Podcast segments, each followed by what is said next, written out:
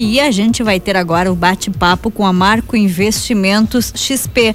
Acesse o site marcoinvestimentos.com.br ao vivo agora aqui na Rádio PF. A gente está falando aí para Passo Fundo, Carazinho Soledade. Temos convidado, né, Thaís? Olha, Cris, há quem diga que o ano começa oficialmente hoje, né? O Eugênio, inclusive no esporte, estava é. falando isso sobre o internacional, né? Resolveu mostrar trabalho a partir de agora, contratações, mas tem essa, tô brincando aqui com o Inter, mas tem essa fala comum, né, de que o ano começa de Sim. verdade depois do carnaval. Então a gente precisa saber como é que o ano está começando, como é que está esse cenário econômico e quais os melhores investimentos para se fazer em 2023. A gente vai agora até Pelotas, aonde está o Vinícius Crisel. Ele é assessor de investimentos da Marco Investimentos XP, está se formando em economia e seguidamente ele bate um papo conosco aqui. Boa tarde, Vinícius, bem-vindo. Boa tarde, Thaís, tudo bem? Tudo certo, quase que tô te desejando feliz ano novo, viu? Porque com esse meu texto aqui de abertura, que o ano tá começando agora, né?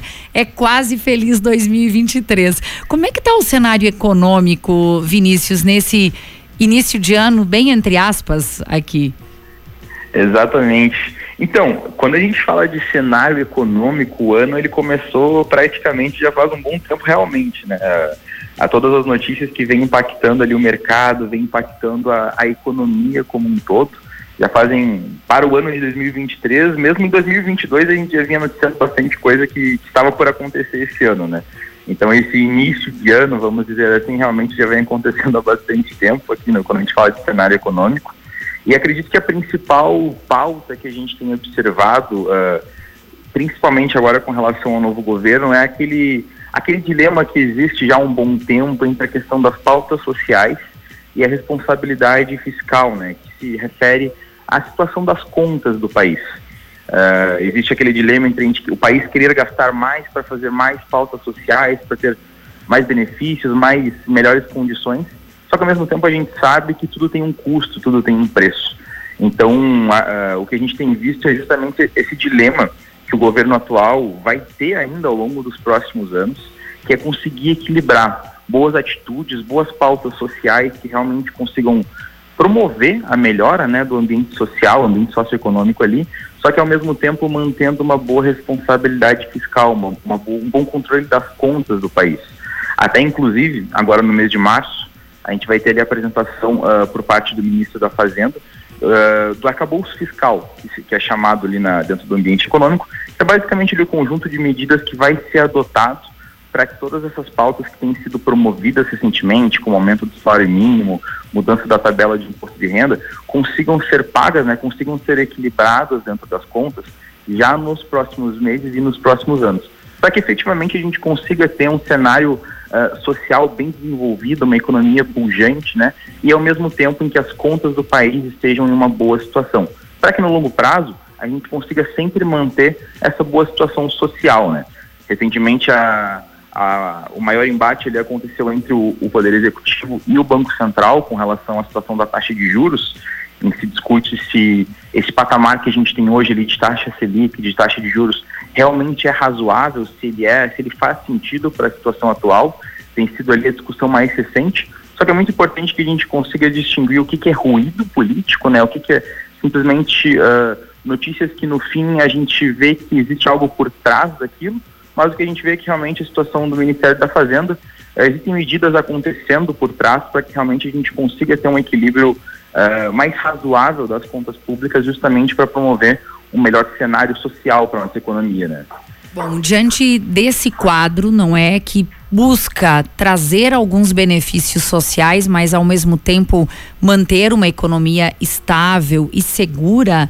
Vinícius, eh, quais são os investimentos mais recomendados dentro desse contexto para quem vai fechar fevereiro fazendo aplicações? Bom, uh, cada perfil de investidor acaba tendo preferência por algum tipo específico de investimento, né? Mas o que a gente mais tem observado recentemente, até mesmo independente do tipo de investidor, que quase todos têm procurado, ainda é a renda fixa. Principalmente a renda fixa pós-fixada, em que ela acompanha praticamente as variações ali que a taxa Selic tem na economia.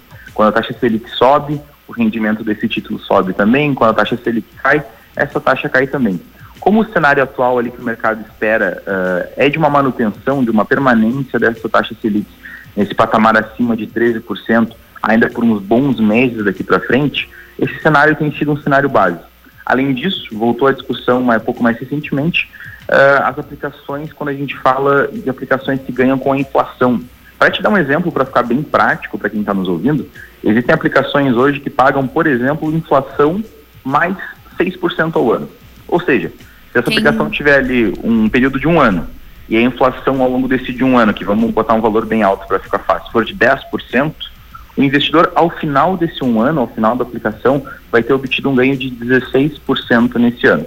Ao mesmo tempo, se a inflação for de, por exemplo, 3%, vai ser 3 mais 6, 9% no ano fechado. Posso Qual te é pedir para fazer uma continha ao vivo? Vamos simular claro. aqui, Vinícius. Então, quem conseguir, quem tem ou vai aplicar 10 mil reais, né? Vamos pegar esse valor para facilitar a conta. É, nessa modalidade da inflação, ganha quanto em 12 meses?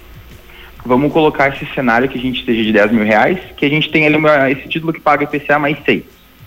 Uh, caso a gente tenha uma inflação de 4%, que é um cenário realmente uh, uh, bem equilibrado, vamos dizer assim, se tudo der certo, a gente deve fechar o ano com uma, uma inflação de 4%, a gente vai estar falando de um ganho de aproximadamente ali bruto de mil reais ao longo do ano. Ao mesmo tempo, se a gente tiver, por exemplo, uma inflação de uh, 6%, que aí a gente já está dentro de um valor que é a média histórica que o Brasil enfrenta aí no, já nos, nos últimos anos, a gente está falando de uma inflação de 12% no ano e um ganho de aproximadamente ali R$ 1.200 em um ano. É importante frisar uh, que as aplicações financeiras elas costumam ter a maior rentabilidade dela quando a gente fala em longo prazo, né, de alguns anos investindo, justamente para a gente se beneficiar dos juros compostos Aquele juro que a gente costuma ver no cartão de crédito, só que é o contrário, né? No cartão de crédito a dívida acumula, ela aumenta. Quando a gente fala das aplicações financeiras, a gente inverte a lógica. A gente investe para longo prazo para que os juros ele se acumule a nosso favor. Então, ao longo de quatro, cinco, seis anos ou até mais, a gente tende a ter um resultado ainda mais potencial nesses investimentos, né? Tá certo. Só para a gente fechar a conversa aqui, Vinícius, quem não conseguiu ainda se organizar, gastou nas festas de fim de ano, pagou essas festas em janeiro, fevereiro tem carnaval, assim, qual é a orientação que você dá para quem quer a partir de março fazer sobrar um dinheiro no orçamento? Bom, a, o principal conselho que eu costumo dar para as pessoas aqui, até mesmo uh, utilizar comigo mesmo, é que muita gente acaba não fazendo é simplesmente o primeiro passo, que é mapear para onde está indo o nosso dinheiro. É muito comum a gente ouvir falar as pessoas que depois que recebem o, o seu pagamento, ali, por exemplo, no dia 10, chega dia 11 o dinheiro já se foi todo, a gente não sabe para onde ele foi, justamente por aqueles pequenos gastos que acontecem ali em alta frequência. Então, o primeiro passo que eu dou e a principal dica seria realmente mapear isso ter um caderno, uh, ter às vezes uma planilha no Excel, por exemplo, se tiver mais familiaridade ali com o computador, mas enfim, qualquer instrumento ali que consiga mapear qual foi o gasto, quando foi feito e quanto foi utilizado. Simplesmente quando a gente faz esse, essa atitude de mapear, a gente começa a observar para onde está indo o dinheiro com mais facilidade. Principalmente hoje em dia, quando a gente utiliza o cartão, que a gente não vê o dinheiro realmente sendo, sendo entregue, vamos dizer assim, fica muito mais fácil a gente ter um descontrole nos gastos. Então a principal dica que eu dou e é mais importante primeiramente é mapear os gastos. Porque com os gastos mapeados, a gente depois consegue olhar um por um e ver o que, que é importante ou não para eventualmente ser cortado e conseguir então fazer um dinheiro sobrar ali para frente. Dá para desenvolver um pouquinho mais esses passos, mas acredito que o principal deles para a gente já começar bem o mês seria realmente mapear e anotar todos os gastos detalhadamente que a gente tem ao longo do mês. Tá certo, Vinícius. Que bom falar contigo. Chove aí em Pelotas agora ou não? Hoje está um dia bem ensolarado, um dia bem tranquilo aqui, um pouco friozinho, mas está um dia bem agradável. Tempo pra, seco, pra um então. Sol, um pouco. Tá, a gente está precisando de chuva, né? A gente está chamando chuva aqui, porque a agricultura precisa, né? Até para os negócios irem bem, né, Vinícius? Exatamente tá, isso. Tá certo. Muito obrigada, um abraço, bom trabalho por aí.